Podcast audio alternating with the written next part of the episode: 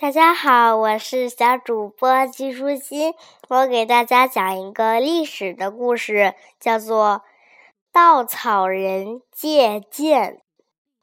诸葛亮是我国历史上一位很了不起的军师，他有满肚子的学问，又懂得观察自然现象，像云、雨、雷、风是怎么产生的。天上的星星又是怎么转移的？他都非常清楚。在战场上，他常利用这些丰富的知识，想出许多精准的计谋。那时候是汉朝末年，丞相曹操控制了皇帝，自己掌控国家大权，许多人都不服气，就。自己号召一些人起来，想要打倒曹操，推翻他。其中啊，孙权的势力最大，而刘备请来诸葛亮当军师，势力也渐渐的大了起来。这一年，曹操怕孙权的军队越来越强大，就亲自率领。一百万大军浩浩荡荡的乘船来到长江北岸，准备攻打南岸的孙权。刘备啊，担心孙权被曹操灭掉，反抗军就少了一股力量，所以呀，派出军师诸葛亮到东吴去帮助孙权抵抗曹操。孙权手下统帅大军的首都督周瑜年纪很轻，一向非常骄傲，认为别人都不如他聪明能干。他看到诸葛亮几次提出的作战计划都很成功，心里就有些不服气。总想找机会来为难诸葛亮。一天，周瑜请诸葛亮到他的大帐篷里来，假惺惺地问：“诸葛先生，曹操的军队现在就停在长江上，我们早晚要和他们打一场水仗。请问，水上战争最重要的武器是什么？”诸葛亮毫不考虑地回答。当然是弓箭。周瑜接口就说：“先生，你向来最有办法。我军现在正缺拔剑，能不能请你制造十万支箭？”诸葛亮一听周瑜假意恭维的口气，就知道他根本没安好心。不过，诸葛亮却很镇定的回答：“当然可以，不知道几天后要点收。”“十天就要。”周瑜一点也不客气的说。“按照一造船一一股一般，按照一般造舰的。”速度十天是不可能造出十万支箭的。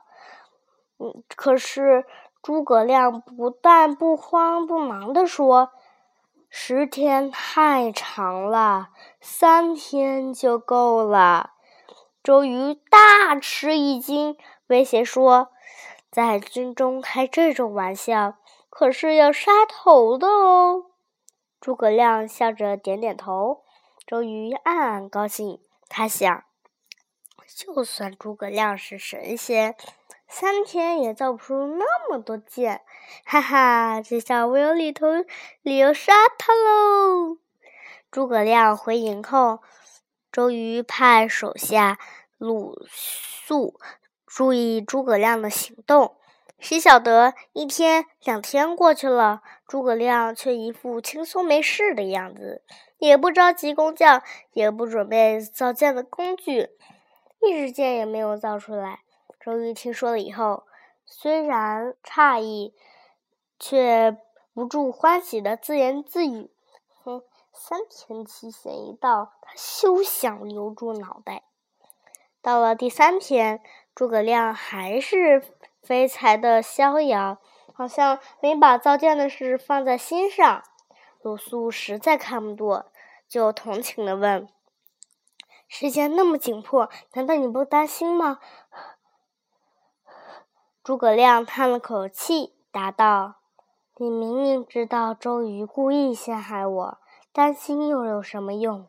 现在只有你能救我了。”鲁肃赶忙说：“当初是你自己答应的，你能埋怨谁呢？我可没有办法救你。”诸葛亮笑了笑说：“你只要在今天晚上帮我准备大船二十艘，每船每艘船上分三十个兵士，还要秘密的扎上一千多个稻草人，然后你陪我到船上喝酒就可以啦。”鲁肃不明白这有造舰什么关系，但是也只能答应呗。当天晚上，江上。突然起了大雾，就比如现在的重度污染。诸葛亮请鲁肃上了船，就要兵士把二十艘大船划划向长江北岸。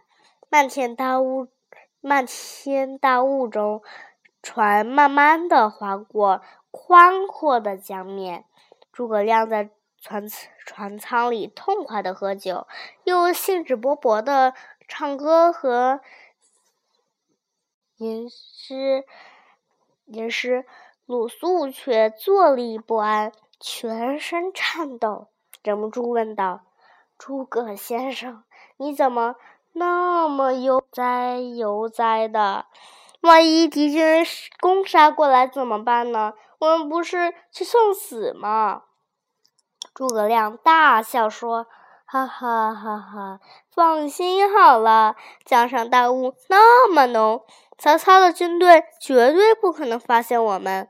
更何况现在是半夜，他们八成在睡大觉呢。”鲁肃听了，稍微松了口气，但是诸葛亮又一脸神秘地说：“不过我倒是想吵醒他们，让他们发现我们才好。”鲁肃一听。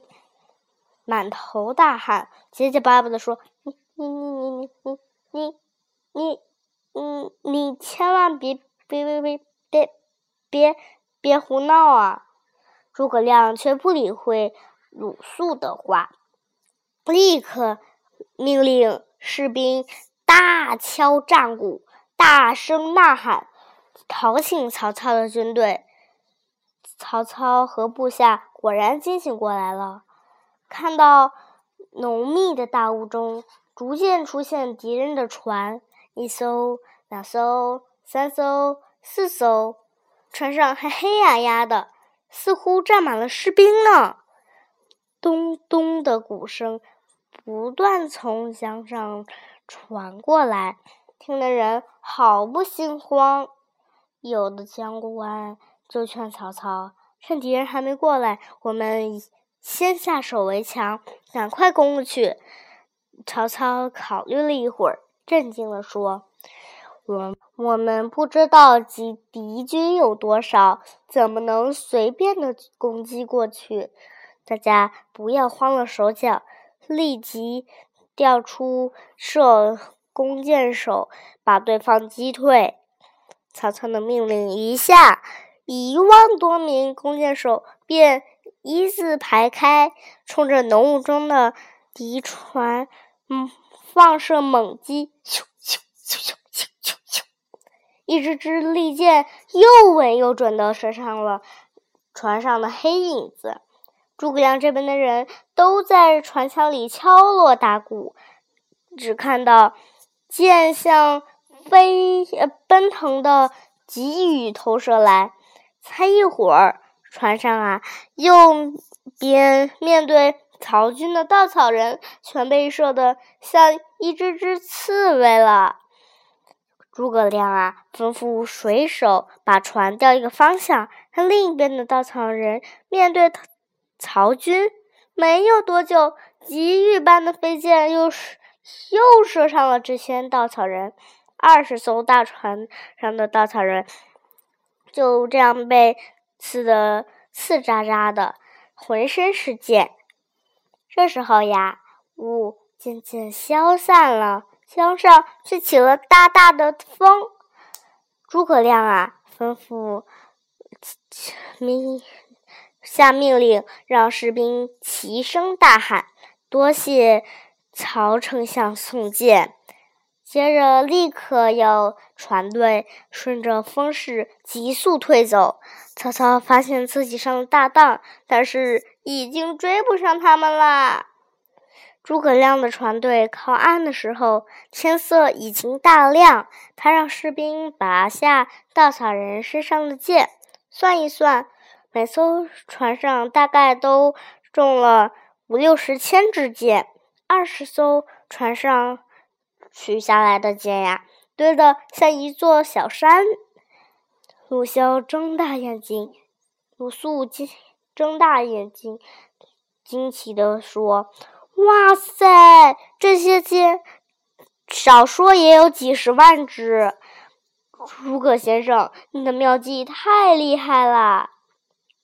这日呀，又一脸疑惑地问。我真想不通，你怎么知道这天半夜有雾，清晨有风？又怎么晓得曹操不会攻过来，而是会用箭阵来对付我们呢？诸葛亮笑了笑说：“我早已把长江一带的气候变化观察得一清二楚，所以知道什么时候有雾，什么时候会起风。我又知道曹操的脾气是最多疑的。”他看到我们的船队在雾里出现，一定不敢随便攻击过来，只好用箭乱射退我们，所以我才敢答应三天之内取来十万支箭呀。周瑜知道了这件事，虽然气得脸色发青，脸色发青，却又不得不感叹地说：“诸葛亮的学识。”和智慧，我真的是比不上啊！小朋友们，我给你们问一个小问题吧：诸葛亮真的有可以呼风唤雨的神力吗？他有这个神力吗？小朋友们，回家查一查吧！拜拜。